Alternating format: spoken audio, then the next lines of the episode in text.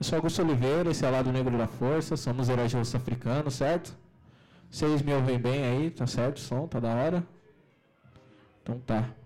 Seguindo aí o modelo wakandano de ser, que é a gente permite que as pessoas se apresentem, né? A gente não coloca a pessoa numa caixa. A gente deixa que ela se mostre pro mundo, né, mano? Dá essa opção pra gente, né, mano? Não deixar a pessoa mostrar quem ela é também é uma forma de violência. Então, se apresentem, certo? Olá, boa noite. Meu nome é Danilo. Eu tenho 33, 33 não, 32, faço 33 esse ano. Trabalho com publicidade. Participo junto com o Augusto Cabral no lado da Força desde o início. Gosto bastante de futebol, games, Uh, filmes, séries, todas essas coisas que todo mundo gosta. E é isso, vamos. tô ansioso pro papo e é isso. Boa noite, meu nome é Tago, quebrando um pouco o praxe é, não, não pretendo falar muito de currículo na apresentação, que a gente é mais do que currículo. Vou falar sobre os meus interesses, né? Sou muito ligado às atividades que possibilitem mudar a, a, a situação da, do povo preto no Brasil.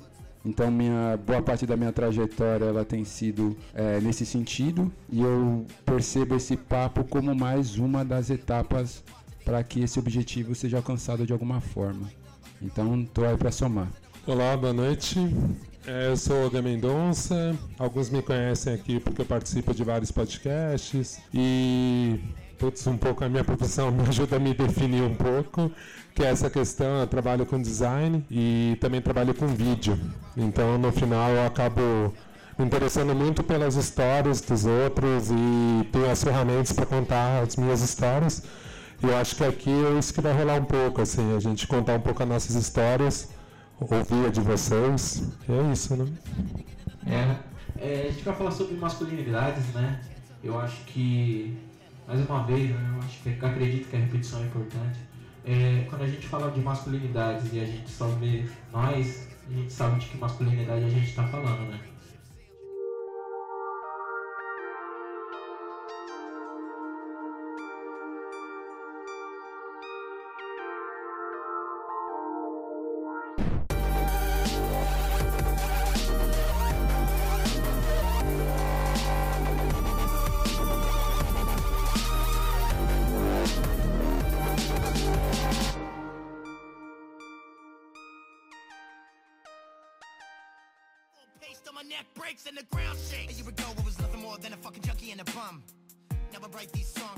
Vou começar perguntando para vocês o que vocês consideram masculinidade assim. É lógico que quando a gente fala de masculinidade, erroneamente as pessoas já assumem que a gente vai falar sobre toxicidade, sobre fragilidade, mas eu quero que vocês definam masculinidade, que é uma coisa, e essas duas outras são problemas dentro disso. Para mim, é, masculinidade é pensar sobre, né? Primeiro, pensar sobre masculinidade é uma parada super recente. A gente vê os elementos dessa do que se chama masculinidade presente, a gente vivencia-os, mas a gente não para para pensar o que que de fato é, né? Eu acho que masculinidade é um modo que o homem tem de ser e estar no mundo, né?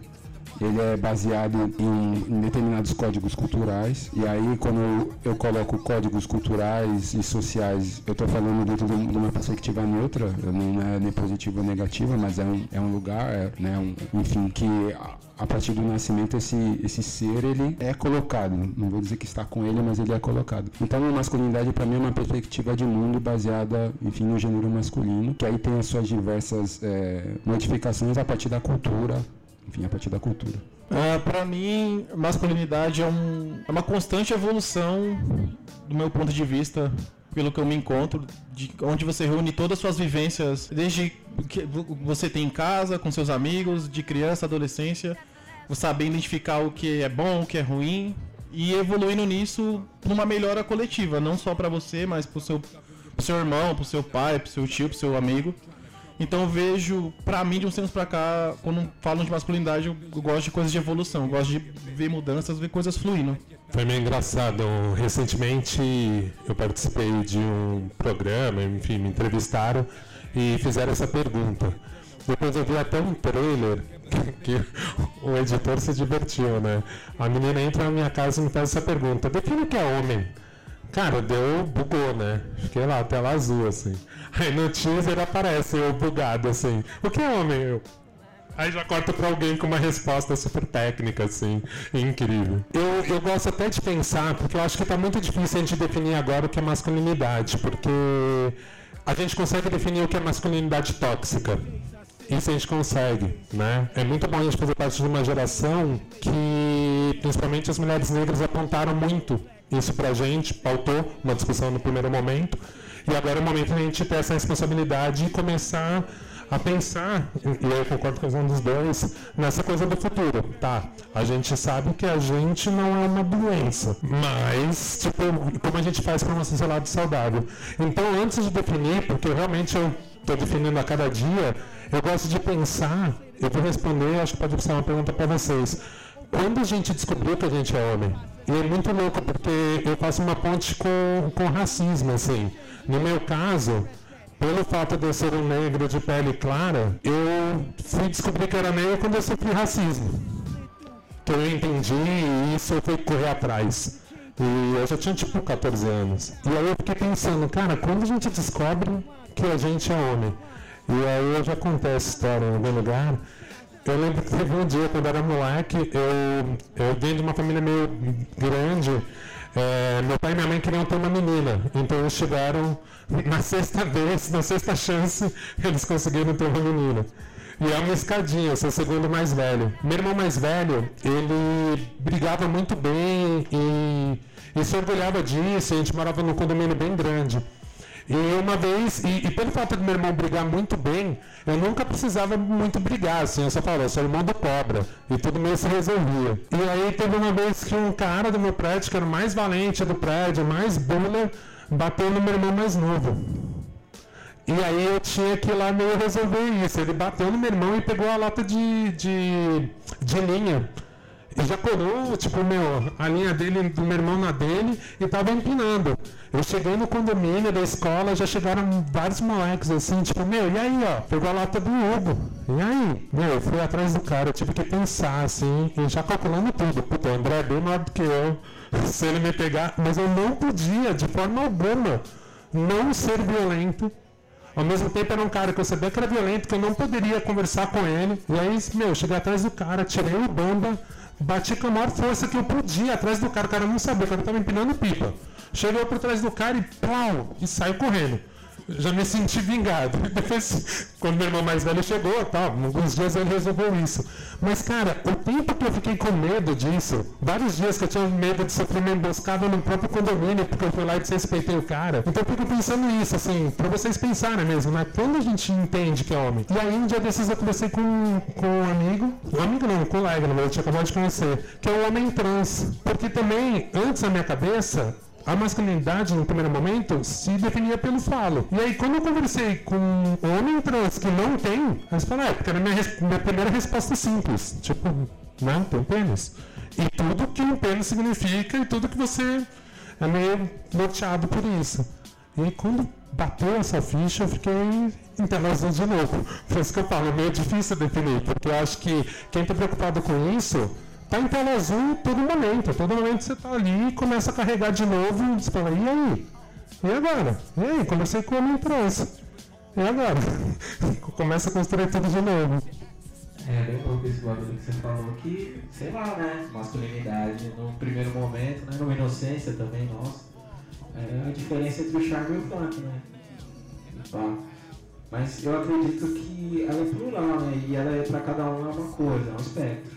Assim como eu acredito que a sexualidade também é um espectro, a, nossa identidade de gênero é um espectro. Então, é, pode ser que masculinidade para mim tenha certos atributos, não é como, sei lá, uma coisa que eu considero sagrada também, que é a arte dos tocadiscos. Tem os critérios, mixagem, scratch, curadoria. Você domina os três, você é um DJ. Dá pra você falar, você corre, você pula, você não sei o que, você é um homem. Então acho que é um bagulho que a gente descobre. A gente se descobre homem, independente da, da situação biológica. Então a gente se vê nessa posição, a gente se coloca e quando você se entende nisso, né, também acredito que é você se entender como ser humano, né? Você reconhecer o seu valor e dentro de umas caixinhas que existem da sociedade, né? Que daqui, sei lá, mil anos, será que a gente vai estar tá falando masculinidade? Será que a gente vai até estar falando gênero fluido e o cara vai falar, mano, você é louco, você fala gênero fluido e bota no bolsa de cocô, que retrógrado, tá ligado? Mas eu acredito muito que é um aspecto, que é plural, que existem, existem várias. E sei lá, me descobri homem, tipo, dessas cobranças assim mesmo, de, dessas cobranças de quebrado. De tipo, e aí tiozão, você não vai, passa não, você é menininha, sei lá, qualquer essa, dessas multas, porque se você não pode. A sensibilidade, ou você se recusar a fazer um bagulho que tá todo mundo fazendo. E aí já vem a mãe, né? Se todo mundo pular da ponte, você vai pular também. Que é essa sabedoria de que você não é todo mundo, cada história é única. Eu acho que importante a gente pautar assim na, na nossa conversa sobre masculinidade que cada história é única. Tipo, cada pessoa é uma pessoa, cada masculinidade é uma masculinidade.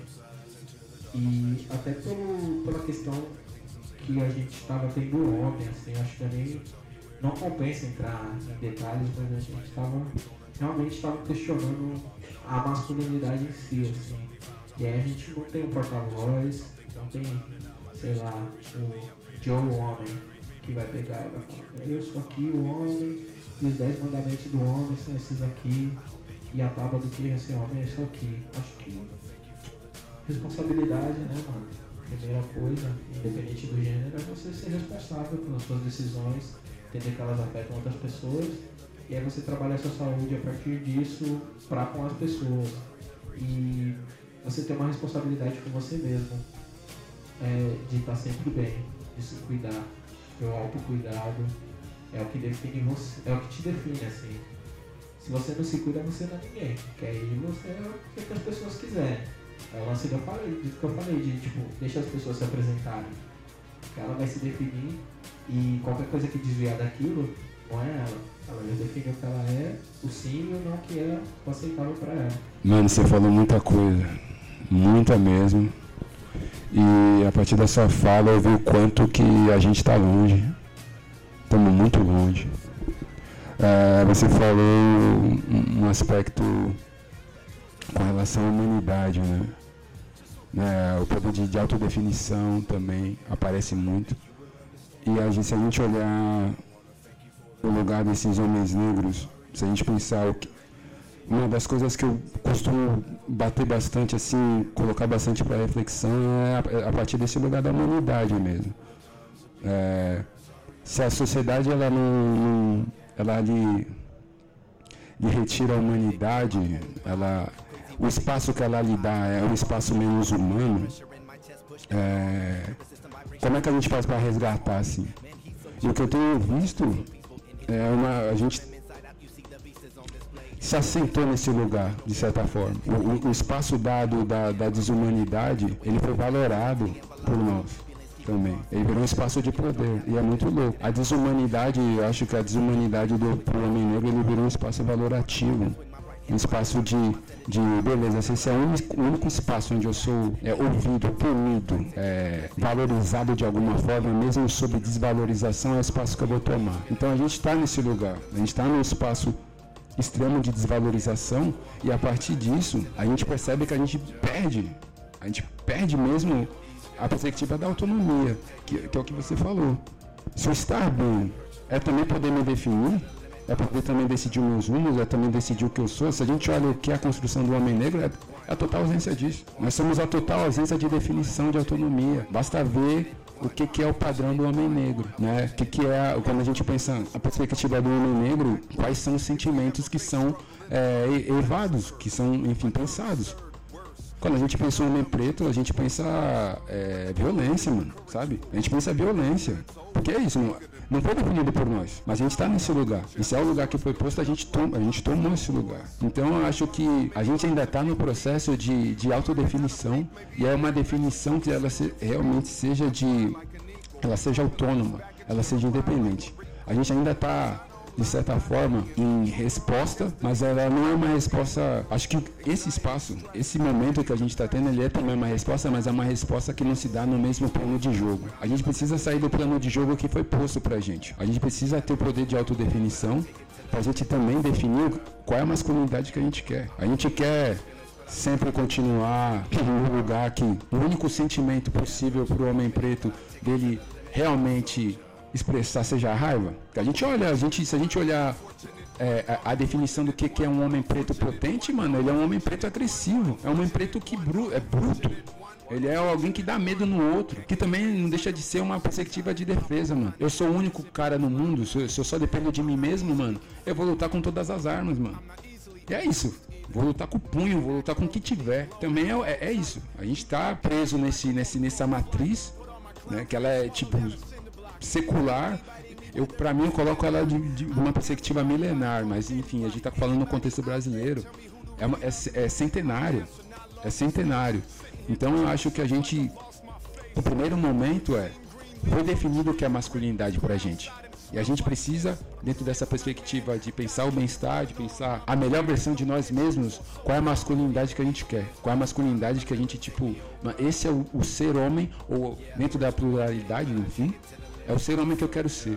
A gente ainda tá, tem um caminho muito longo nesse, nesse a ser percorrido, assim. Então, quando eu expliquei o que é para mim, quando eu falo evolução, é traçando uma história pessoal minha, que eu acredito que possa ser parecida com de muitos e quando a gente quando você bota que a violência o homem negro violento como a autodefesa e é um negócio que, assim, quando eu falo de evolução, passa por isso. Porque se você vê no, no começo, é, pequeno mesmo, isso é minha história mesmo. Meu, creche, escola, eu era aluno que tinha as melhores notas. Mas a única maneira que eu tinha de me defender quando era piada, alguma coisa assim, mano, era, era com o que tinha, era violência. Aí eu pego o background do meu pai. Meu pai, uma vez minha mãe contou isso pra mim, aí eu comecei a entender melhor meu pai. Que o pai dele não foi um, um ótimo, um grande exemplo de pai. Então, ele acabou reproduzindo muitas coisas do pai dele. Então, aí você vai pra escola, você criança,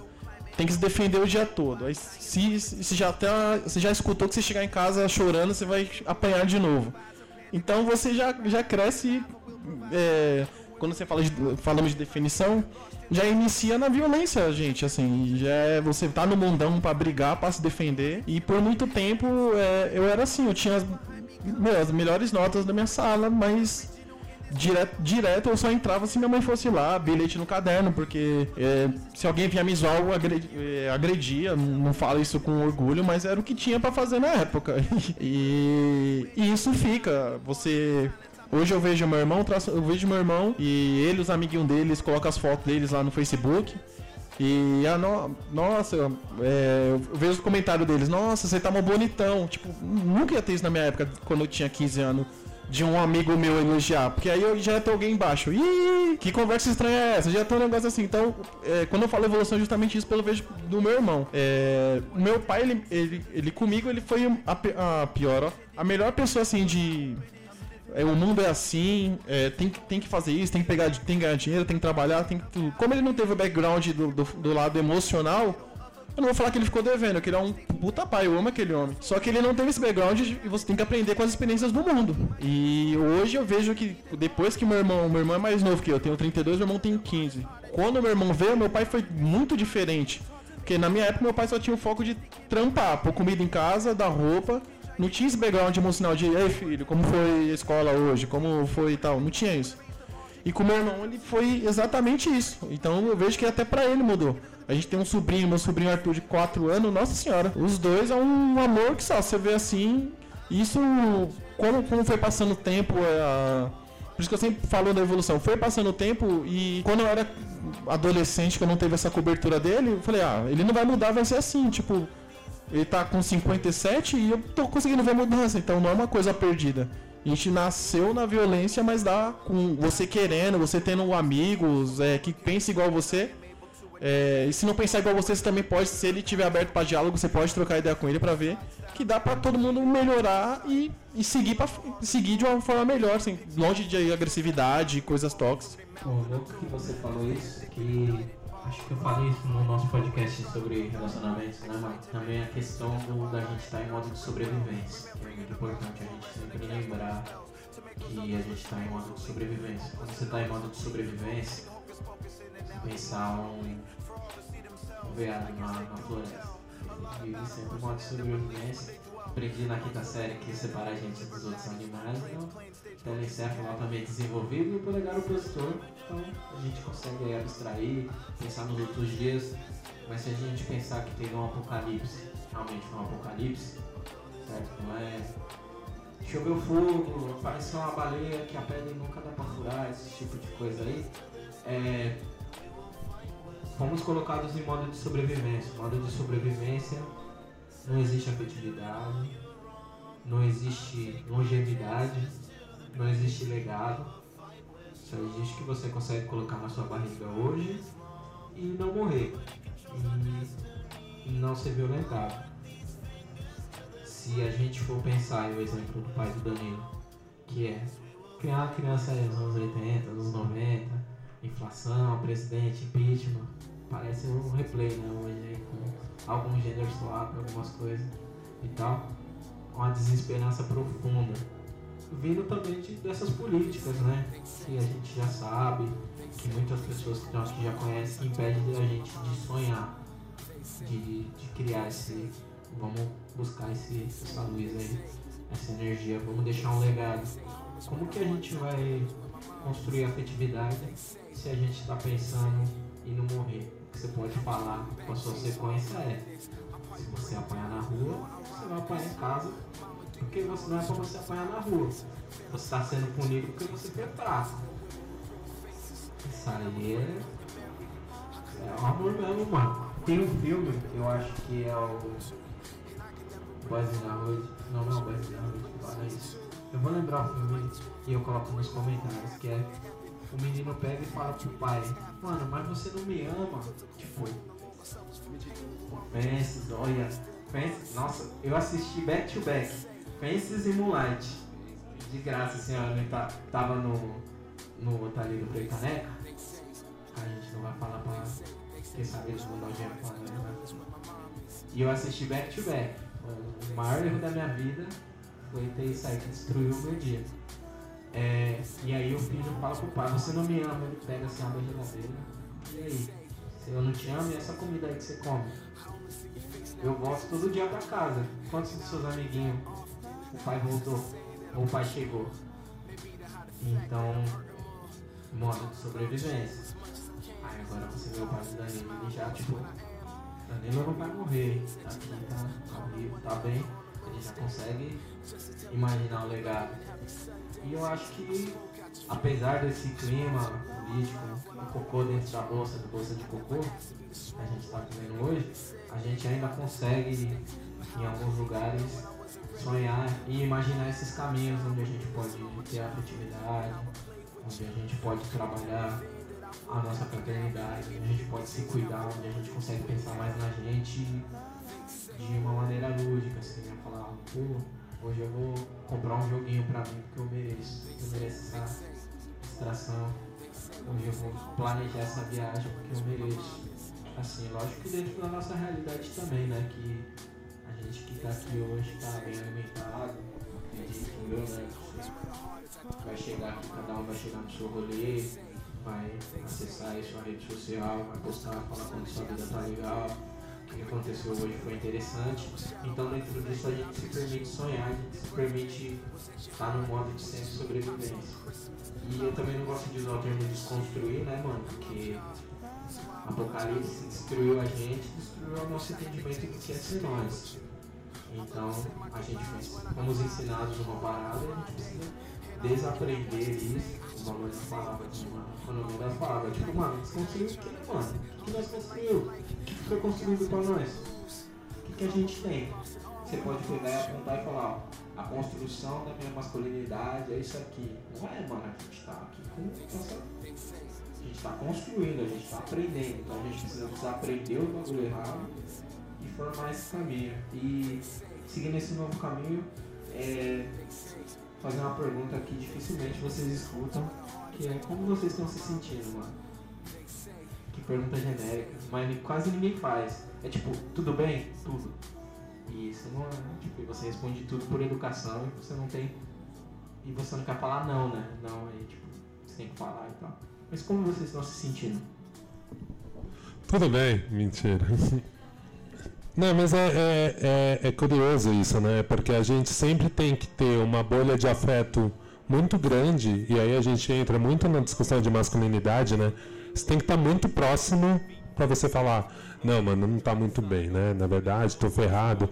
E tem uma coisa que é muito do homem, né? Tipo, a gente primeiro fala tudo bem, e aí depois que você tá na merda, você chama seu brother e conta. Depois que você, na verdade assim, você já saiu da merda, né? Aí é os momentos que você baixa a guarda e fala, meu, tava foda, né? Tava separando e tal. Isso é numa bebedeira, você nem se curou, mas você disse que já se curou. Tava foda, tava, tinha perdido emprego, mas esse é meio o nosso modelo, né? Eu, no meio da, da conversa aqui, eu fiquei pensando muito nisso, né, cara? Que ao mesmo tempo é muito cíclico esse aprendizado. Eu tô vendo aqui, né, tipo, já conheci Augusto, né? É, eu percebo nas outras rodas que eu passo, mesmo as que são mais diversas, é, eu vejo um traço muito comum de muita gente pensando em ser homem possível, já lá no futuro. Só que é cíclico. Eu tenho uma história parecida com a sua. Meu pai também, né? Ficou 10 anos de diferença. Eu vejo como ele foi uma pessoa muito mais amável com meus irmãos por causa disso mesmo. Ele tinha menos preocupações e a sociedade mudou, né? Tipo, você dá um tapa numa criança hoje em dia é muito diferente do que era antes. Né? Antes era normal se apanhar na rua, era uma coisa bem tranquila. Nossa, que a gente tava falando depois do podcast lá, eu, tipo, mano, quebrava cabo de vassoura. Justamente, não, eu apanhava de, de fio de ferro. Então, tipo assim, era, era normal, era normal. Na época da I5, parecia que as pessoas iam lá na casa da mãe, da pessoa, e aí, como que você cuida do seu filho? Ia lá, o soldado ia lá e aprendia e voltava lá torturar as pessoas. Só que, só que que curioso, Augusto, ao mesmo tempo, é muito louco, eu tava conversando sobre política, e depois acabou caindo no assunto de criar filhos, depois acabou, acabou caindo no assunto de mercado de trabalho, e tinha muita gente... É, ah, começou aquelas piadas, né? Tipo, pô, me relaciono com gente que nasceu nos anos 90. Porra, o meu estagiário não sabia quem era Yoko Ono. Porra, jovem é foda. Os milênios. E cara, depois a conversa foi evoluindo, e mesmo nessa galera desconstruída, a conversa virou nessa educação por violência. É, também esses moleques muito mimados. Não apanharam. Depois no final, quando eu vi um não apanharam, eu falei, porra, gente, a gente acha que a gente está construindo o homem do futuro. Quando você começa a aprofundar, você vê que ainda sobra muito lá dentro. Né? Um dia desses eu vi uma criança. Que, que engraçado, eu não vejo mais isso, mas eu vi uma criança, tipo, surtando no meio do shopping, se jogando no chão, de tipo segurança chegar do lado. E a mãe super constrangida, ali numa negociação com a criança. E eu falei, cara, é muito louco, porque o meu instinto já estava muito no meio da violência, assim, de, tipo, na minha cabeça tinha uma vozinha lá embaixo falando, se fosse meu filho, meu, feitozinho, meu pai é feitosa, feitozinho style nele, que era o que a gente falava entre os irmãos. né? É muito louco isso, assim, é, deixar duas, duas pensadas, na verdade. Primeiro, a gente entender que são ciclos. A gente está aqui numa bolha de afeto, numa bolha de discussão, que a gente acaba discutindo isso, mas ao mesmo tempo é isso. Quando eu falo com meus parentes lá na Heliópolis, eu estou no começo da história, bem no começo. Né? Então, ao mesmo tempo, que a gente fala isso muito de negritude, né? E de feminismo, então, bastante assim. A gente perde um pouco a paciência de explicar o básico. Só que ao mesmo tempo, assim, cara, ainda tem muita gente chegando na fase 1 do game. Hum, eu não sei se vocês têm uma resposta para isso, porque assim, é um, é um dilema para mim, assim, como a gente faz para ter esses níveis de discussão, né? Ter o avançado, o médio, o inicial, né? É interessante essa pergunta, porque eu estava lendo um, um texto é, falando sobre é, raiva de meninos negros e homens homens negros, enfim, enfesados, alguma coisa assim. Que, é, que mostra o, esse desapreço, de certa forma, pelos sentimentos do, das crianças negras, principalmente dos meninos, assim. É, tem uma frase que me, que me chama muita atenção é ninguém liga pro sentimento dos meninos negros. Eu achei, falei, porra. E aí eu fui pensar, é, eu tenho pensado né, sobre, e aí respondendo a sua pergunta, é, como eu estou me sentindo, dentro da, da perspectiva, enfim, do que eu estou vivendo, assim, no contexto de relacional, é, eu acho que eu estou bem. Bem, enfim, do que a, do que a, a estrutura permite. É, eu acho que as minhas amizades, eu mudei muito, principalmente nesses últimos 3, 4 anos, eu mudei bastante. É, e eu é, coloco a, a, a, responsabilidade muito nos meus amigos. É, eu, eu vivencio uma, uma amizade sadia com os meus irmãos de, de carne, né, os meus irmãos carnais. Eu, eu tenho uma, uma amizade sadia é, com, com quem é do axé. E principalmente eu tenho uma amizade muito sadia com, com os meus amigos, assim. De, da gente em alguns momentos, logicamente colocando dentro dos limites, que a gente ainda tem, a gente ainda, a gente ainda tem as travas. Você falou, que você também falou, de ah, mano, a gente tá ruim. Quando você tá ruim, a gente não sabe dar apoio. A gente, parceiro tá ruim, você, você, você fala frases mecânicas até. É, porque a gente não sabe, a gente não sabe, a gente não foi condicionado a dar suporte. Eu falei, uma vez eu, enfim, fazendo fisioterapia, e aí a técnica, elas enfim, tinha eletrodo no joelho e tal. Passava o gel, né? Aquele gel pra, por causa do eletrodo. Aí tinha hora de limpar, assim. A técnica ela limpou de uma maneira tão gentil que eu fiquei constrangido. Eu falei, meu, minha vontade foi dar, tirar o papel da mão dela e eu mesmo me limpar. Eu falei assim, não, não preciso, não preciso desse, desse de tanto, tanta pirula. Eu, eu, posso me limpar. E depois eu pensei, ela não estava nem prestando atenção no, tipo, em mim. Ela estava fazendo o trabalho dela, o trabalho dela, ela faz, faria com qualquer pessoa. Só que no meu entendimento de, do que é gentil, do que de certa forma seria um tratamento mais humanizado, até que de certa forma carinhoso, apesar de, de automático, eu fiquei super constrangido. Isso mostra também é, é, é a, a, percepção da gente, tá, a gente não se colocar numa condição de receber carinho se não for num contexto de troca. Meu, não, por que você tá fazendo carinho? Eu, não te fiz alguma coisa? Você quer alguma coisa de mim? O que, que eu posso fazer?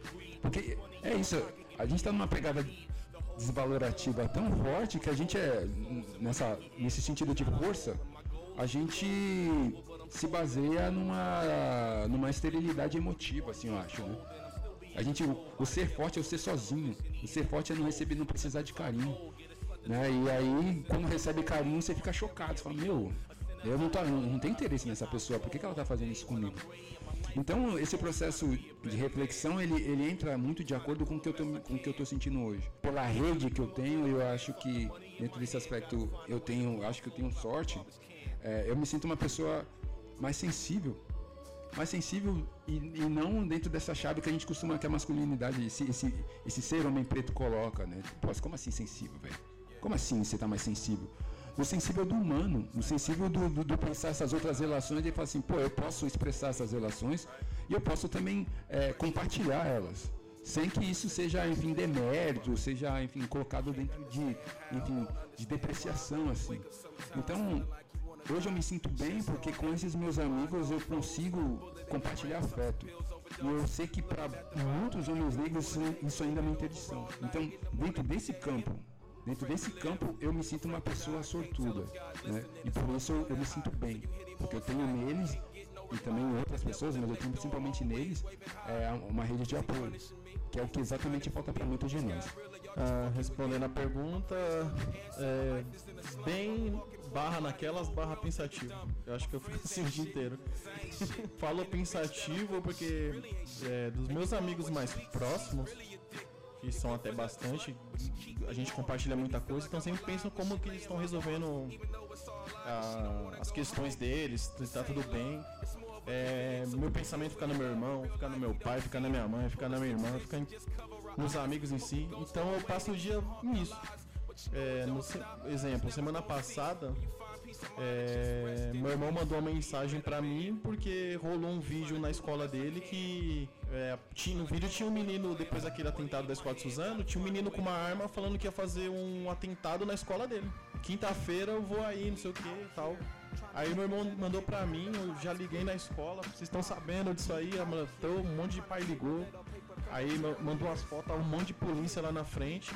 Aí você não sabe se é, é, alguém fez algum tipo de montagem, foi pra pôr terror, era verídico mesmo. Aí ninguém foi pra escola durante uma semana. E aí eu fico assim, quando eu falo pensando exatamente nisso, que eu me preocupo muito com meu irmão. A gente mora assim quebrada, sabe que tem facilidades mil para certas coisas. É... O meu irmão, por ele já ter. Ele tá nessa fase é, boa do meu pai, é, quando você fala ciclos, eu entendo também assim. Ele já passou, como alguns também falou, ele já passou do, do modo sobrevivência, então ele tá podendo ficar mais suave. Então, eles já, já se dão.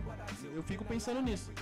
E aí eu fico preocupado com meu irmão, porque meu irmão é uma pessoa totalmente dócil, é, é amável, todo mundo gosta. Eu consigo falar isso assim, na, eu não consigo falar que, é, sei lá, Tom vai gostar de mim, mas Tom gosta do meu irmão. E, é, e aí eu, eu me preocupo muito com ele. E meu sobrinho também, o dia a dia, as questões dos meus amigos. Essa questão de se fechar mais com os amigos, redes sociais também, eu eu tinha muitos contatos lá, eu reduzi o máximo possível. Os que eu tenho até hoje são 150, são 150 pessoas que realmente eu conheço, que eu já fui na casa, que eu já conversei. E tem um pouco da privacidade, da privacidade mas eu acho que assim, quanto, quanto meu pensamento foi, eu vou reduzir no número que eu consiga tratar todo mundo muito bem. Que talvez isso gere algum fruto. Talvez eu feche ali com 10 amigos, tratando 10 amigos muito bem, eles possam levar para frente o pensamento de vou, vou me fechar com mais 10, ou assim, um grupo X e vou, vou tratar todo mundo bem. Então eu estou bem barra pensativo.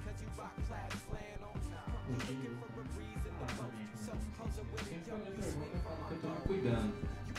E existem, tem várias formas de se cuidar, né? Tipo, a gente cuidar, terapia é bom, fácil pode cuidar do corpo, o preto saudável está aí.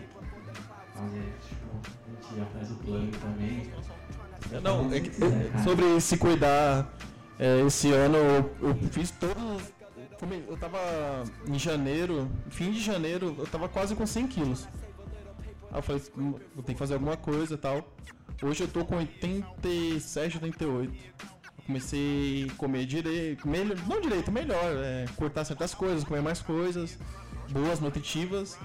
E comecei, uh, pegava a carteirinha lá do curso, do curso, ó, do assistência do trampo, né? Falei, meu, eu nunca fui nesses negócios. Marquei tudo, que eu nunca tinha ido. Urologista, é... esqueci o nome do mano lá que controla testosterona, enfim, comecei em todos os negócios que eu nunca tinha ido na vida, tipo, mano, tardiamente, tipo, porque eu nunca fiz isso antes, tá ligado? Pode seguir aí. Era sobre essa. Cuidar do corpo, você cuidar pessoalmente, uma forma de você se divertir, de você ter uma coisa que você pode abstrair, né? Que, que nos separa do, dos animais em modo de sobrevivência é esse bagulho, né? Da gente conseguir programar a nossa velhice pra poder chegar lá de, da melhor forma. E se cuidar também, às vezes, é você desafiar algumas coisas dentro de você. Às vezes é você exigir algum bagulho, você é, se permitir algumas coisas também, né? Porque muitas das discussões que a gente tem, né?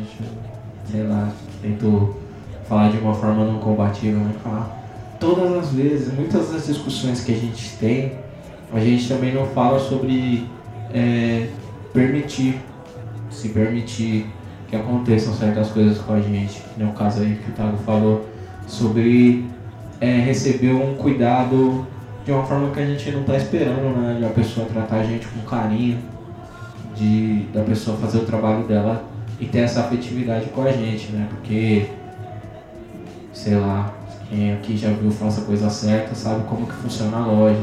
Você vai pedir a pilha e o cara manda você se ferrar e ir embora. E aí a gente está sempre nesse, com essa guarda levantada. Porque quando a gente abaixa e toma um, a gente cai, porque o soco é forte e tal. E também falar sobre esse, essa parada né, que o Gá trouxe de ser cíclico, né, de ser geracional, né, essa mudança, essa melhoria do, do nosso, da nosso, nosso reconhecimento né, como ser humano dentro da estrutura familiar. Né. tem dois casos, um é do meu amigo e o outro é de um. Eu não quero falar que a gente é amigo porque às vezes pode acontecer alguma coisa aí. Que é uma entrevista do Jay-Z, meu, meu parça, pro New York Times, quando ele tava lançando 444, que é um dos melhores discos aí que. Eu acho que do Fonte ainda é um pouquinho, porque o Fonte é o 444 de pobre, né? Porque o Jay-Z ele fala assim, beleza, eu tô cuidando da minha masculinidade, mas a minha filha pode encostar e subir em cima do basquear que eu tenho, que não dá problema. E, sei lá, é um pouquinho difícil de você se conectar com essa parte da informação. Mas que ele falou assim e trouxe um paralelo muito legal, que eu gravei um podcast com o irmão de santo meu, o Éder, que é sobre as crianças. O Jay-Z tava contando a história, né? ele vai contar bem melhor que eu, porque foi ele que viveu. Mas ele tava andando e as crianças perguntando pra caramba a filha dele, né, do live, perguntando um milhão de coisas, porque o é azul, não sei o que, não sei o que. Ele fala, mano, fica quieto então no carro. Dez minutos depois ela, pai, não gostei do jeito que você falou comigo. E aí você entender que as crianças, elas, na verdade, elas estão tá cada vez mais frescas, tá cada vez mais saudável, né, mano? Uma criança de 4 anos entender isso. Tipo, mano, fala comigo direito, tá ligado? Eu não sou. Você não pode falar comigo dessa forma, porque eu me vejo digna de ser tratada com respeito, com atenção e tudo mais. E o Éder tem um caso parecido. Eu tava brincando com o filho dele, o filho dele, pô, papai, ele, pô, passou a mão no rosto do filho dele. Victor hoje é uma criança de 15 anos, né? Criança. 15 anos é criança ainda. Homem do sexo masculino, 15 anos é criança ainda. Que a gente também é roubado um pouco disso, né? 10 anos já é homem já, você já é homem, não sei o que, você acaba tirando a infância de. E a inocência também, né? E aí passou a mão no rosto do filho dele, e o filho dele pegou e falou, papai, não bate mais no meu rosto não. E aí, tipo, mano, uma criança de, de 3, 4, 5 anos falar um bagulho desse, é, você vê que tem alguma coisa diferente, né, mano? Mas essa coisa diferente vem é, quando a gente conversou também sobre paternidade, né? É importante, dentro do que a gente está falando aqui, a figura do pai, ela é muito importante, né? Nesses anos formativos e também nessa fase, né? Você tá deixando de ser criança e tá começando a se interessar e aflorar a sexualidade e o mundo vai ficando cada vez mais complexo só que ainda é criança, então precisa desse exemplo, precisa desse norte, né? E tal. É, infelizmente, algumas, algumas situações o pai é ausente, o pai aborta, né? Tem o aborto paterno e tudo mais, acontece. E a gente, as crianças são privadas disso e tal. Mas é importante sempre a gente ter esse exemplo positivo, porque a gente até conversou no podcast com o Yuri sobre isso, de você normalizar a figura do pai, essa figura presente, essa figura positiva de responsabilidade, de, de ter lições, né, mano? De ter momentos e eu acho que se hoje eu sou uma pessoa da hora, se hoje eu sou uma pessoa responsável, se hoje é, eu me permiti também aprender essas paradas, foi porque eu tive momentos assim com meu pai também do meu pai pegar e falar, mano, você tem que saber onde você tá indo. Vou medir. Vamos no centro, beleza, que ponto que vai descer? Você tem que saber, porque quando você estiver sozinho e tudo mais, e eu ter essas rodinhas na minha bicicleta, mesmo através desse amor duro, né? Que é tipo, se você não falar, a gente vai descer no ponto errado e vai ter que voltar andando. Mas ter essa noção. E aí, pra quando eu tiver a minha sequência, eu poder também entregar um pouquinho desse conhecimento, um exemplo de masculinidade presente, sadia, positivo mesmo, assim. Acho que é importante esses ciclos e tentar romper esses ciclos, né, mano?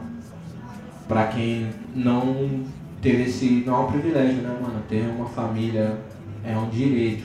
Todo mundo tem que ter. E às vezes esse direito foi tomado de uma pessoa que, numa gana de correr desse bagulho, acaba correndo em direção, né? sempre falo esse barato é, quando eu troco ideia em relação à violência, né, mano? A violência, às vezes, quanto mais você corre, parece aquelas tragédias gregas, né? Aquiles, vamos lá, mergulha ele na água para ele ficar invulnerável, esquece do calcanhar, ele vai com uma flechada no calcanhar.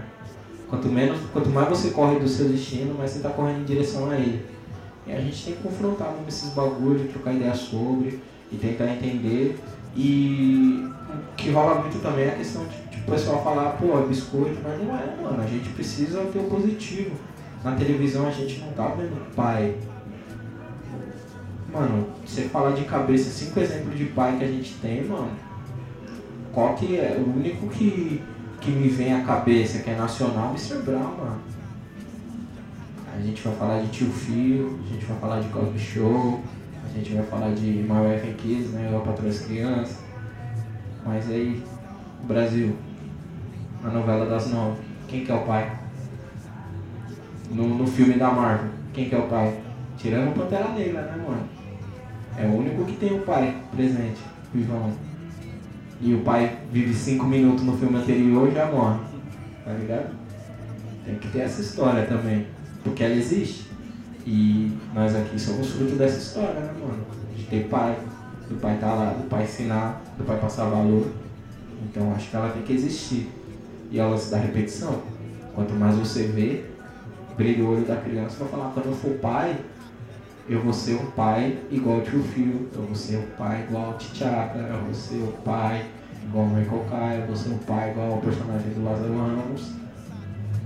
E aí você tem esse bagulho, né? Você vê o J. Cole falando First things first, rest in peace, Uncle Phil. É o único pai que o cara viu foi na televisão. E aí ele é o modelo, né? Ah, é isso. É, eu acho interessante você entrar nesse, nesse tema, que é um tema, é o tema que eu estou escrevendo agora, né? Eu estou me debruçando bastante sobre paternidade e, e, nisso, enfim, pensando a minha própria relação com meu pai. Ah, e aí, quando eu digo paternidade, não só com meu pai, mas com, uma, com a figura masculina, e, enfim, entra meu avô também. Eu acho que a gente tem, um, um, de certa forma, de, de, dentro desse aspecto do vácuo sentimental, não vou dizer vácuo sentimental, os, os, nossos pais, eles têm a, eles tiveram a sua maneira, enfim, possível de nos amar, assim, eu acho, sabe? A gente for pensar dentro do, do, do que estava posto, enfim, de várias, de várias neuroses, de várias paradas, lógico, a gente vai ter as críticas, meu pai poderia ser assim, meu pai poderia ser assado. É, mas com três horas para dormir, não dá para também. É. Oi, filho, como foi seu dia na escola? É, a gente não dá pra gente ficar pensando dentro, dentro desse. E aí casa um pouco com a. com a. com o ideal de sobrevivência, assim, né? Que eu, eu até falei fora do microfone muito do que os nossos pais entendem como amor é tipo, mano, se mantenha vivo. Não, se eu tiver que te dar um couro para você aprender que não deve ir ali, porque ali você vai morrer, você é meu patrimônio, no sentido de, cara, você é o meu legado. Mano, se eu tiver que te dar um couro para você não, não, fazer coisa errada e eu lhe perder, você vai, você vai apanhar. Se a gente não pensar dentro, da, desse, dentro desse lugar, Deixa, pô, meu pai era zoadão, mano. Me batia por nada, fazia um bagulho erradinho assim. Meu pai, tipo, descia o cacete em mim.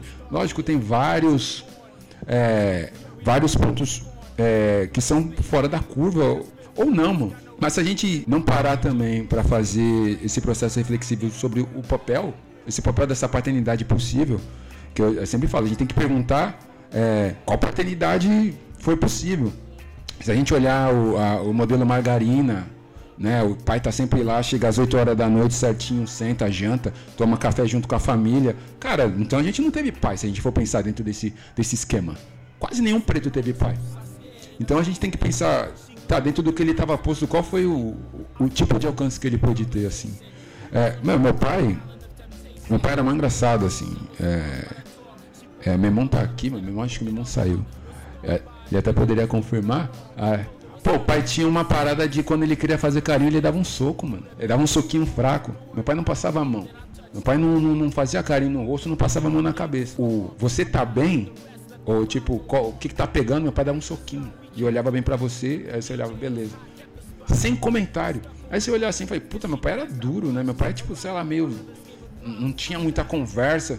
Mas se você não, não, não parar para fazer uma análise do que foi é, do que foi a possibilidade do seu pai exercer a paternidade também, principalmente no nosso contexto preto, a gente vai descartar várias, várias experiências.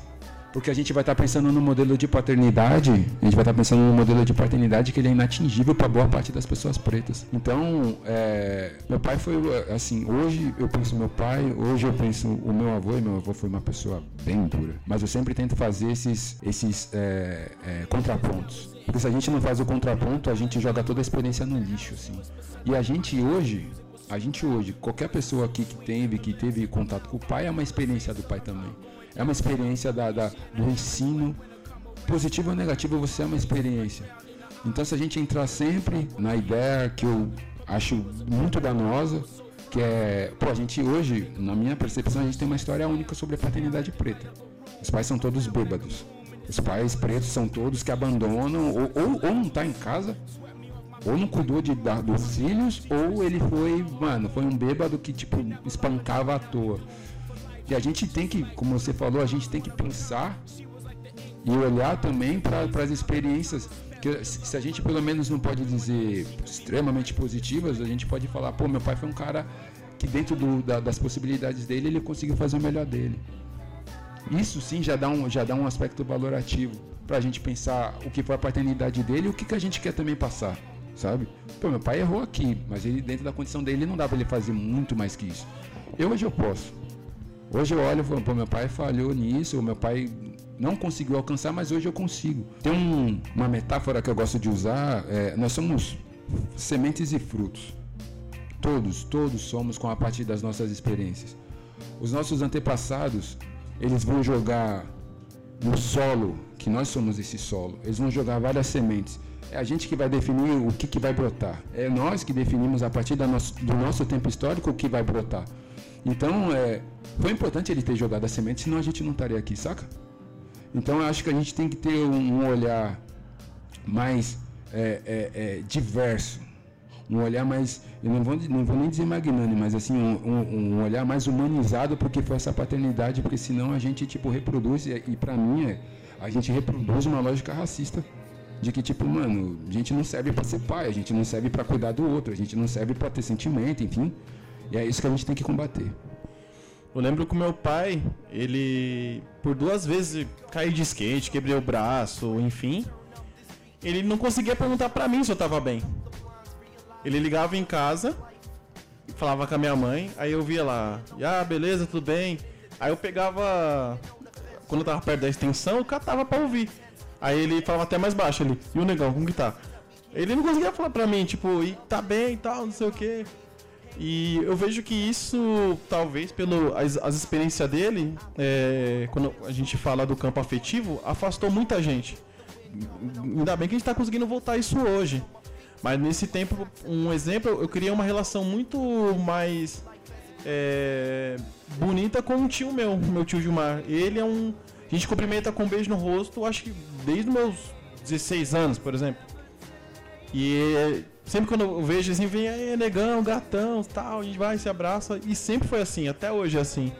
Meu pai agora tá mais aberto, eu consigo ir lá com meu pai, dar um abraço nele trocar ideia, aí vamos assistir jogo do Corinthians tal. Que por muito tempo no passado, o único, o único link que eu tinha de ter um relacionamento com meu pai era ver jogo. Não, a gente não, não trocava muita ideia, eu saía para estudar, para trampar, ele também. O único momento nosso era ver o jogo do Corinthians. Hoje já tem vários momentos, a gente vai comprar coisa, sai, é, é, experimenta outros tipos de comida, ele cozinha pra caramba. Hoje tá muito melhor, assim. Então, quando eu falo lá do início, quando eu falo da evolução, é uma coisa que eu acredito mesmo, que foi ruim no passado. É, o que ele falou é, é muito verdade. Ele, ele, foi no. O que ele podia ser para mim, ele foi. E foi um grande homem. E é isso. Eu queria falar que passa o tempo e com o exemplo certo, com as man... você também tendo aberto a entender seu pai, não adianta também se fechar, pô, meu pai é assim, assim assado, se trancar no quarto. Se você não parar um momento e falar, pô, por que ele é assim? Por que tal coisa é assim? E aí você bus tentar buscar o diálogo de pequenas formas, tem resultados. Eu acho bem interessante pensar nisso mesmo, né? Na questão do racismo e na questão desse pai que é um pai vitorioso no capitalismo, né? Então, assim, não dá pra ter pai pobre, né? Que eu acho isso bizarro, assim. Vou tentar fazer uma ponte para o momento que eu vivi agora, que cai um pouco na pergunta do você tá bem. Eu caí de bicicleta, quebrei minha mão esquerda. Eu sofri lá. E aí, como eu disse, trabalho com design, com um monte de coisa. E foi muito assustador, cara. Pensando nessa lógica, né? Então, meu pai se virava para criar seis filhos, aos 80, inflação e tal. E ele sempre falava muito da autonomia. E depois eu fui entendendo que a autonomia não era só autonomia de saber andar de ônibus, conseguir até a República e voltar, mas muito dessa autonomia de grana. Né? Meu pai tinha muito medo que a gente fosse dependente, que a gente não trabalhasse, porque no final era esse o valor que a maioria dos pais passavam para os filhos, nós temos que trabalhar. E cara, o meu pânico quando a mulher falou para mim assim, tirou a chave e falou assim, você quebrou a mão. Primeira coisa que eu pensei assim, eu não vou poder trabalhar, eu sou frila. E a médica só ficava assim, não, não, não, mas são um mês, ó, um mês de faixa. Você leva para o seu trabalho aqui o atestado, você entendeu, eu sou frila. não tem atestado. Então é muito louco que por mais que a gente está discutindo esse homem do presente, que tem menos dificuldades de afeto, que ainda tem um vocabulário restrito, mas já está um pouco melhor, que eu gosto seu exemplo mesmo, os amigos do seu irmão conseguem falar, tá bonito, né? Ao mesmo tempo que a gente consegue ver isso, né, que tem, que tem esse avanço, tem áreas, cara, que são muito difíceis e como hoje em dia a gente ainda continua dando muito valor para posse, para dinheiro, cara, só a perspectiva de eu não poder fazer o meu dinheiro de estar com a mão quebrada, então a vulnerabilidade, ela passou primeiro. E esse é um cara também ligado, no autocuidado, mas tipo, calma aí, dinheiro, calma aí, eu não posso. É muito louco como, como bate na nossa segurança. Assim. Então acho que é uma coisa que a gente tem que falar também. Óbvio, tem uma situação de privilégio, enfim, minha esposa trabalha também, a gente divide tudo, enfim, não é um grande drama. Mas aí eu volto depois de um mês lá e, pô, legal, vou tirar as coisas aqui, negociei os prazos, vou conseguir trabalhar mais rápido. E a mesma médica fala assim, mas duas semanas de gesso para fixar bem. Todo aquele pensamento que eu estava tendo, eu já estava achando que estava resolvido, volta. Primeira coisa que eu faço é mandar uma mensagem para minha esposa. Puta merda, mais duas semanas. E agora? Não dá para mentir aquele prazo de novo. Dá para falar para o cliente, então, só mais uma semana que eu vou tirar o gesso. E aí volta tudo. Eu tô, eu tô muito. Né, a gente está pensando junto aqui, mostrando muito essa vulnerabilidade, né? De mesmo na desconstrução, ou gostei muito do que você falou, né? Mesmo tentando construir algo, você o tempo inteiro você tem esse retrocesso de falar, cara, tem só um mês de um pensamento, onde eu fiquei pirando muito na vulnerabilidade, tanto do corpo quanto econômica, de me sentir meio moleque, de falar, cara, você tem 40 anos, você não pode mais quebrar a mão, assim. e é o pior empoderável, mas enfim, eu tava andando de bicicleta, poderia ter ido a pé, tendo menos chances, enfim, mas é imponderável. Então, desde esse momento que você passa por se martirizar, né, passa por tudo isso, de se sentir responsável, tal, tal, tal, mas depois eu via que era essa questão da vulnerabilidade não só do corpo, econômica mesmo, quanto isso afeta a gente, pelo fato de ter um background de falar, mano, você tá sozinho. Falando em grana, você tá sozinho. E você vai estar sozinho em várias gerações. E assim, a gente já está passando isso para os nossos filhos. Ó, em grana você está sozinho, se vira, você tem que ser independente. É, falar desse bagulho aí, né, do possível também, né? Às vezes a gente, nas nossas discussões e no que a gente exige, no que é exigido da gente, que o nosso pai seja igual ao pai do Enzo, né? Que é o pai do Enzo consegue. Mano, eu lembro de uma fita quando eu era criança, assim, nem foi paternidade, assim, foi pai e mãe mesmo. Passei pra turma da Mônica, nunca fui. O bagulho era um real. Um real, não tinha um real, eu não fui, mano. E todo mundo foi, todo mundo, tipo, minha turma, 40 alunos na escola, super lotada, como sempre, o pessoal já sabe e tal. E 39 e um não foi. E tipo, depois, anos depois e tal, no ensino médio, ensino fundamental 2, eu via muito das pessoas exigindo uns bagulho dos meus pais que eu não exigia. Que é tipo, vai ter o, o finado Play Center, vai ter o quase finado Hope Hard. e tal. E você tem que papo e. E aí eu tipo faz esse cálculo também, né? Entre nós e também da nossa autocobrança, né? Pela paternidade. Eu ainda não cheguei, mas estamos treinando a dedicação aí pra chegar lá da melhor forma. E é esse lance, né, mano? A gente tava falando com o Mo mais cedo sobre isso, da gente sempre colocar o, o títulozinho na frente, né? Como o podcast aqui é só sobre masculinidade. E a gente sabe que o lado negro da força a gente fala pra gente, porque ninguém fala pra nós e nem por nós, né? A gente aqui é o Fubu do podcast. E a gente não pode basear as nossas exigências, a nossa luta social, a nossa afetividade em um modelo que exclui a gente e colocar um, um selo nosso. A gente não pode falar, sei lá, paternidade preta e seguir o, o modelo não preto de paternidade, não fora da nossa realidade, porque isso sempre vai gerar frustração. Porque o pai do Enzo, ele pode falar, ah, tá aqui, o Enzo e a, o pai do Enzo e a mãe do Enzo pai do Enzo fala, saudade dos meus filhos. Vou largar tudo, vou virar jardineira aqui do bairro. A mãe médica, a mãe não sei o que, não sei o que lá, segura aí a responsa de casa e virou dono de casa. Aí nós não dá, né, mano? Tem uma, uma rima do, do Kanye West que eu gosto, que ele fala que é o Jerome did more time than Brandon, né? Que o Jerome pega mais tempo de cadeia que o Brandon, né? O Jerome a gente já sabe quem que é e o Brandon também a gente já sabe.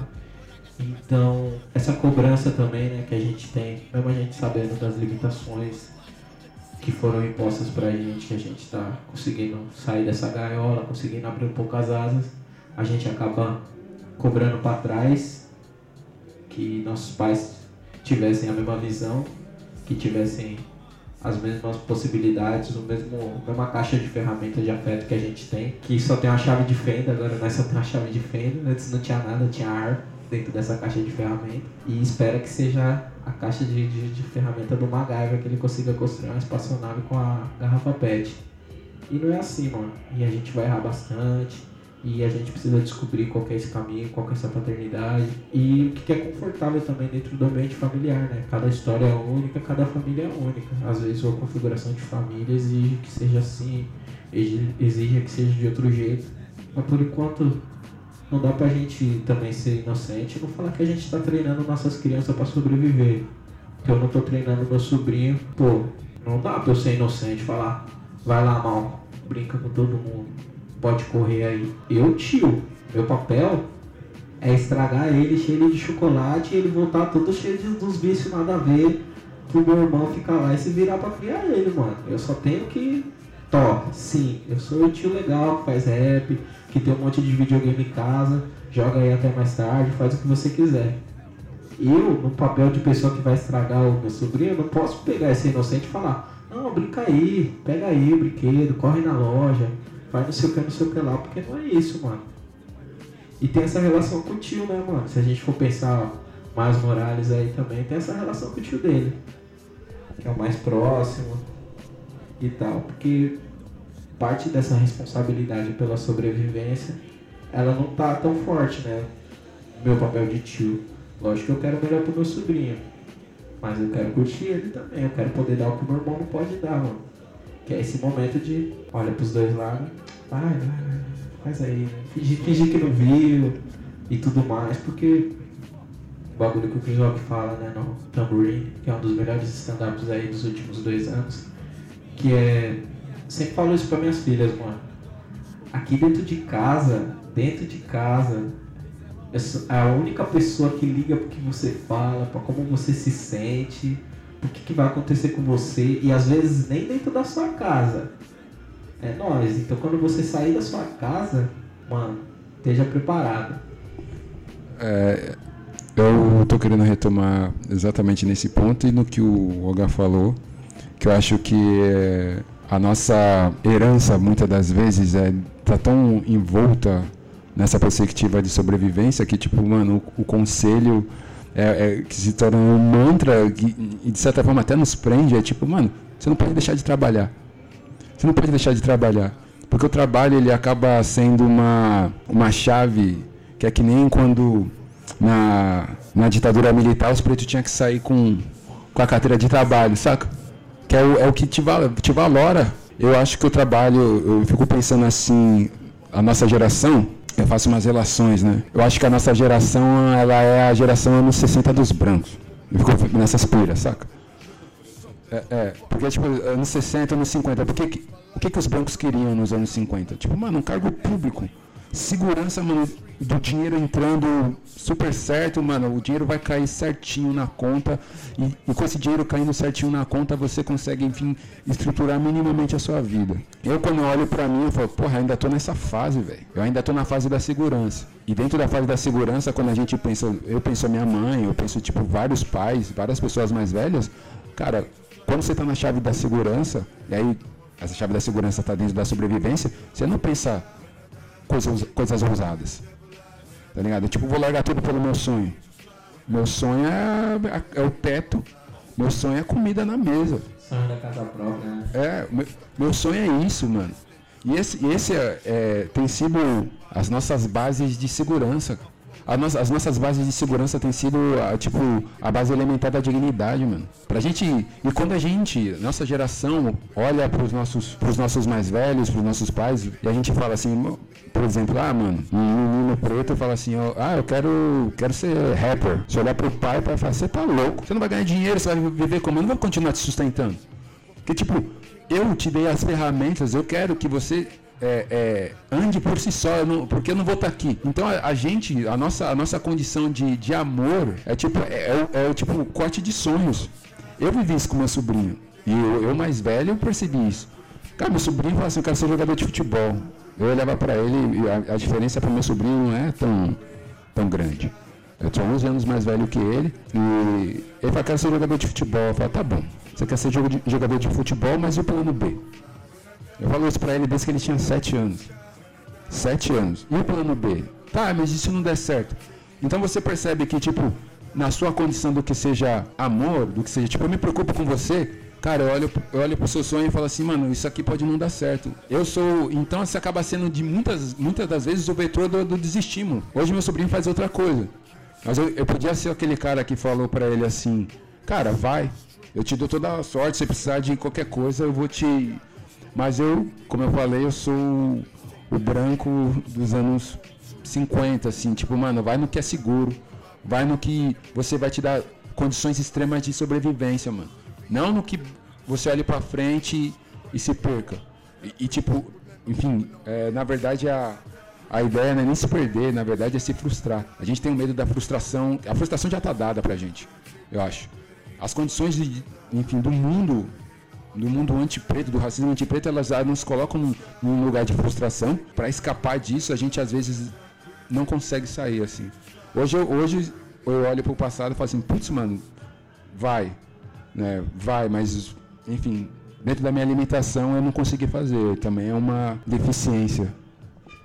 É, tem um bagulho que você falou aí que eu vou. Lógico que o podcast é uma mídia de áudio, então as pessoas que estão ouvindo isso aqui uma semana, duas semanas depois não vão ter a resposta, né? Quantos de vocês, pode levantar a mão, gente.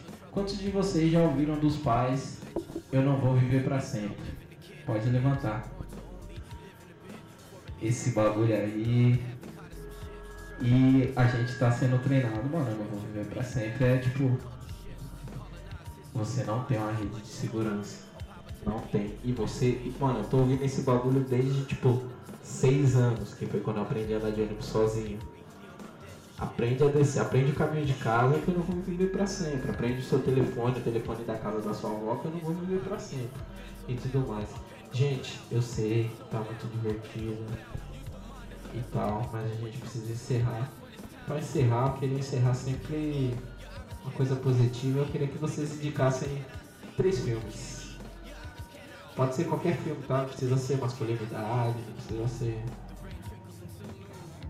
pode indicar aí três filmes para as pessoas se divertirem e tudo mais.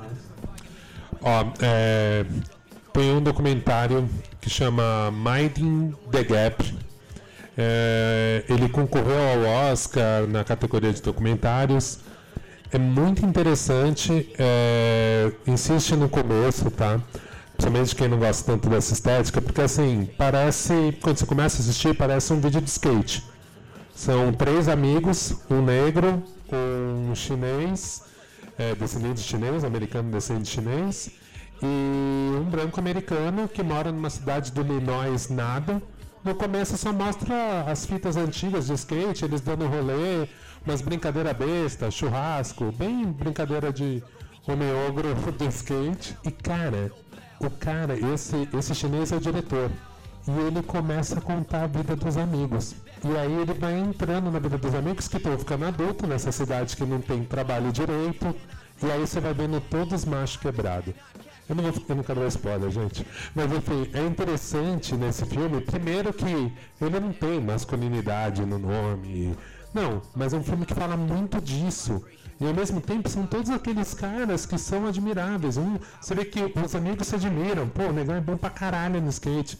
Da turma ele era o único que podia ser profissional. E essas coisas, assim, eu achei um filme que, meu, me tocou tanto fazendo essa leitura. Fazendo essa leitura da, da masculinidade. O outro também é a série Losers, que tem. é, Esse não tem na Netflix, vocês vão ter que dar seus pulos. É, mas tem no stream ou legenda e tal, tá bem fácil de achar. O outro é Losers, tem na Netflix.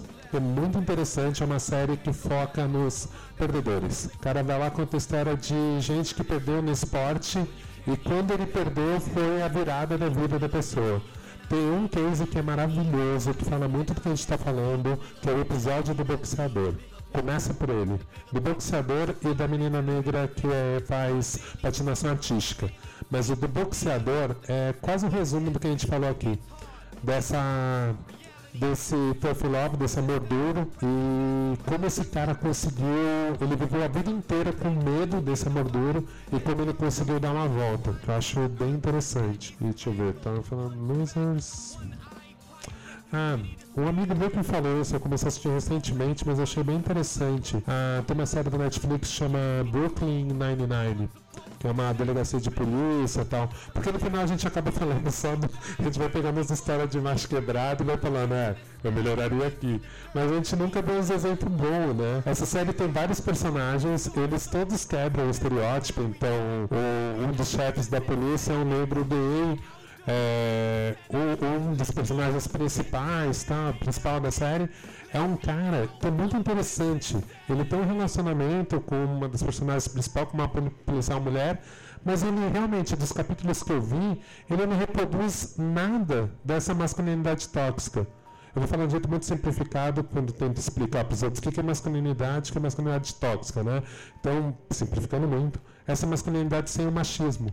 Eu acho muito interessante também assistir essa série, é divertida, é engraçado, são curtinhas, mas com esse olhar, assim, de falar, cara, realmente, meu, esses caras, até a primeira temporada, todos os personagens, eles têm os dilemas, têm os problemas, mas esse problema eles não reproduzem. É, eu pensei em três. Primeiro foi o, que me impactou até agora. Eu já assisti várias vezes é, e eu não consigo escrever, porque eu acho que escrever é uma maneira também da gente elaborar as nossas, enfim, percepções, afiar, né? É, um limite entre nós.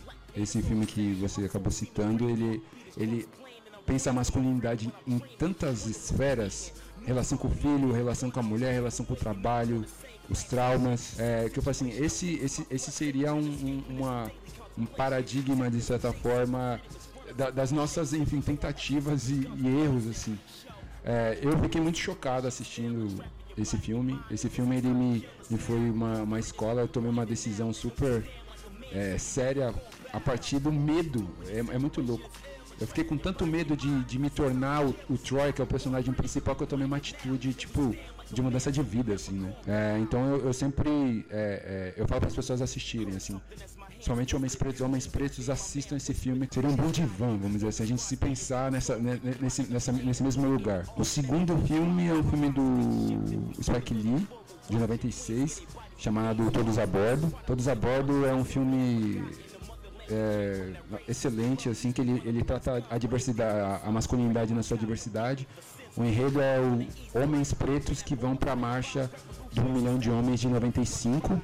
É, é, quase como um documentário, e aí esses homens vão trocando experiências e a gente vê que a quantidade de, de histórias únicas, assim, e como que essas masculinidades, né, esse jeito de ser homem, eles certa, em vários momentos estão em choque. E o, o terceiro, é, ele não trata exatamente sobre a masculinidade, mas eu, eu acho que é, a gente precisa de histórias histórias cálidas, sabe? Histórias belas, histórias que a gente olha assim e fala, porra, nós somos merecedores de vivenciar essa sensibilidade. É, esse último filme do, esse filme baseado na, no, no, livro do James Baldwin chamado Se a Rua Bailey Falasse, ele é, ele é lindo demais.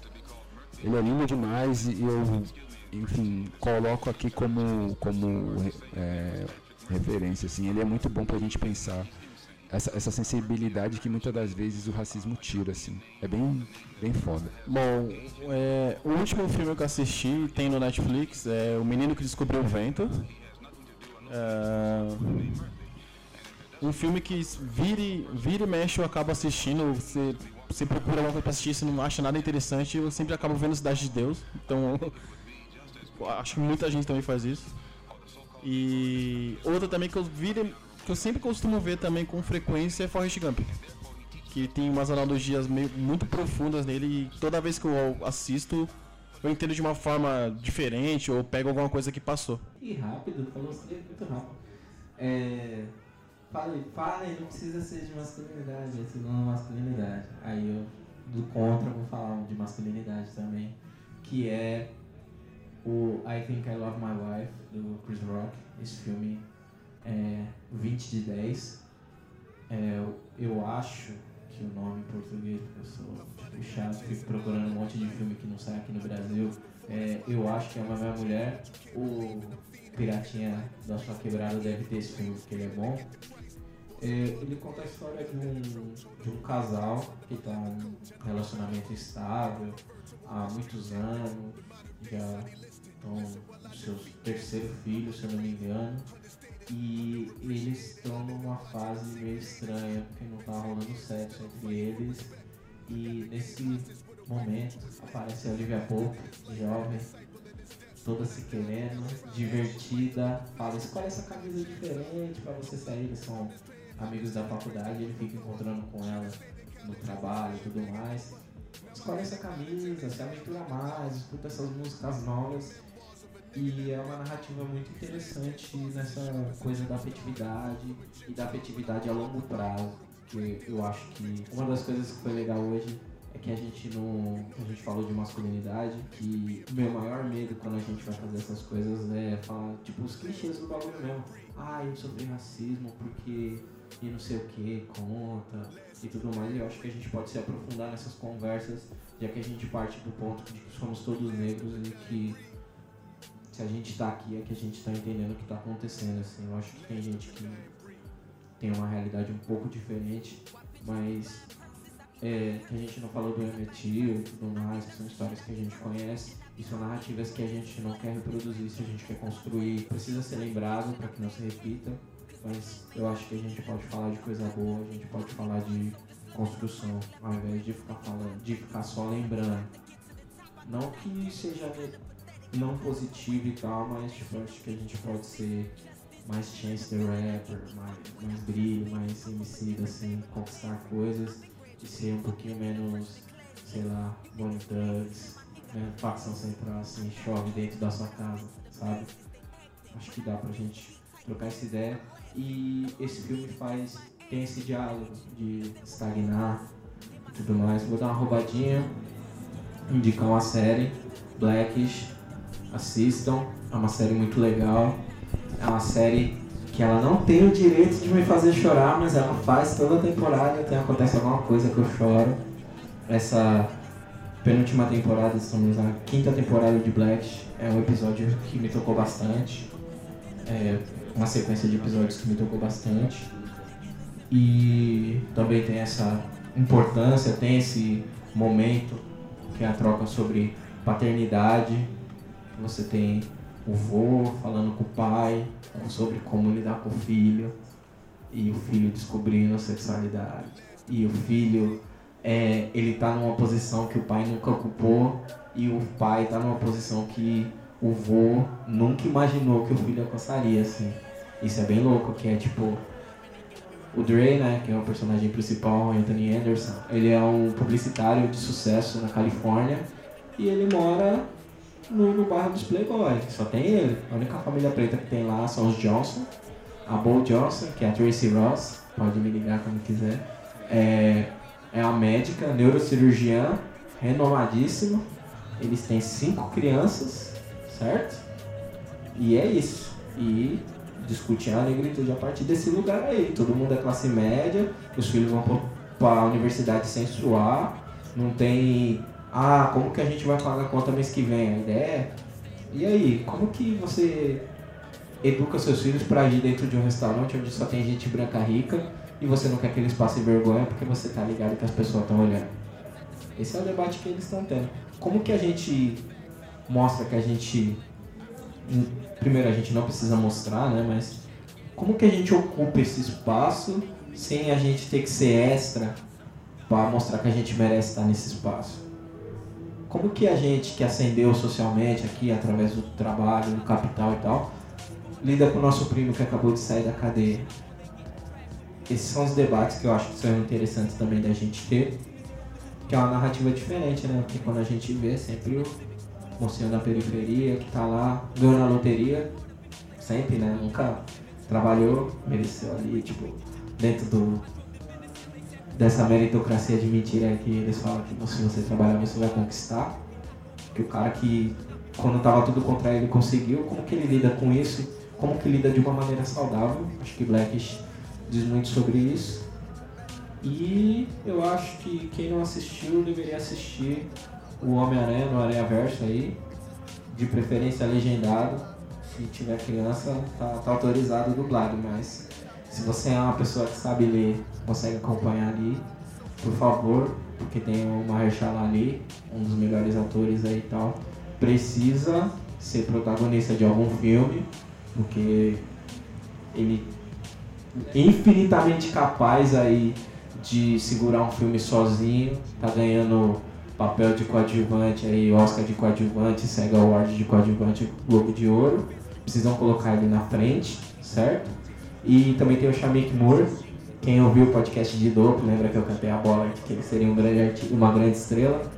E ele está se encaminhando para isso. Eu acho que é uma história legal também, fala sobre grandes expectativas, né? A única coisa que eu não gosto muito do filme é que quando o Homem-Aranha é preto, aí tipo, ah, qualquer um pode ser Homem-Aranha. Mas, mas, mano, não é assim, né, mano? O bagulho é uma resposta. Eu acho legal as liberdades que eles tomaram de manter quem não lê quadrinho, manter a mãe, manter os dois e pensar nessa sequência. Também acho coisas de nerd, acho legal o Nicolas Cage participar do filme, não tem nada a ver com nós, mas é legal porque ele é meio maluco e o Homem-Aranha no ar é todo doidão lá. Eu acho que é importante. Mas é esse bagulho, grandes expectativas, como lidar, né, sendo, acho que aqui a maioria, né, pessoas pretas que estão num espaço onde as pessoas não estão acostumadas a ver a gente. E como agir e como acolher, como trazer pessoas para esse lugar né, que o Black apresenta. E esse outro também é relacionamentos de longa duração, afetividade de longa duração, né? É uma construção, eles construíram aquilo e como que é e quão cara é a manutenção dessa afetividade. É, tô bem feliz, gente. Acho que a gente precisa fazer mais. É, mas eu tô bem feliz porque a gente não ficou. conseguiu falar sobre a masculinidade em si, assim, sem ficar tipo. Ah, mas porque, sei lá, não ficou num fla-flu de gêneros e tal, não ficou. Porque a ideia da gente falar sobre masculinidade, acho que também falar da gente, né? Falar sobre a gente, falar pra gente. Porque, como eu disse, o lado negro é o fogo dos podcasts. For us, by us. E tal. É, gostaria de pedir muito barulho aí pra Olga Mendonça, certo?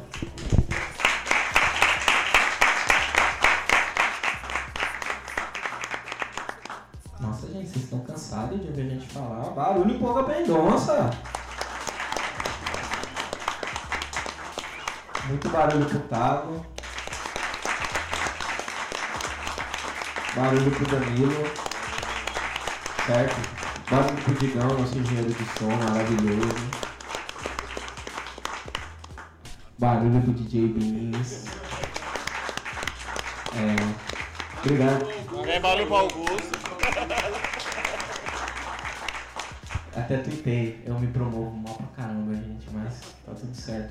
É, gostaria de agradecer o Estúdio Lâmina, gostaria de agradecer a minha esposa, a minha Regina, que cuida aí, ou escuta a minha chatice, certo? Que é importante. Tá? A Catarina Marçal, que ajuda a produzir muitas das coisas, todas as coisas que eu faço junto, é sempre parceria forte aqui, não era, é nós dois, certo? Desde 2014 a gente trabalha junto. E tá re- estamos realizando vários sonhos e sonhando várias outras coisas, certo? Queria convidar vocês, sempre, todas as quartas, estamos aqui com a festa Punga, DJ Minizu, DJ Beans, o convidado, eu como mestre de cerimônia, Catarina na produção, é, apresentando aí possibilidades nas músicas, certo? Às vezes você vai naquele rolezinho que é um pouco viciado, que você sempre vê o seu ex, sua ex, ou tem aquelas pessoas chatas que puxa o braço, que fala bêbado assim, o álcool espirra na sua cara. E aqui não tem nada disso, aqui é um rolê tranquilo, onde a gente escuta música boa, onde a gente troca ideia e a gente faz coisas novas. É, é isso, barulho pra vocês mesmos, que são maravilhosos.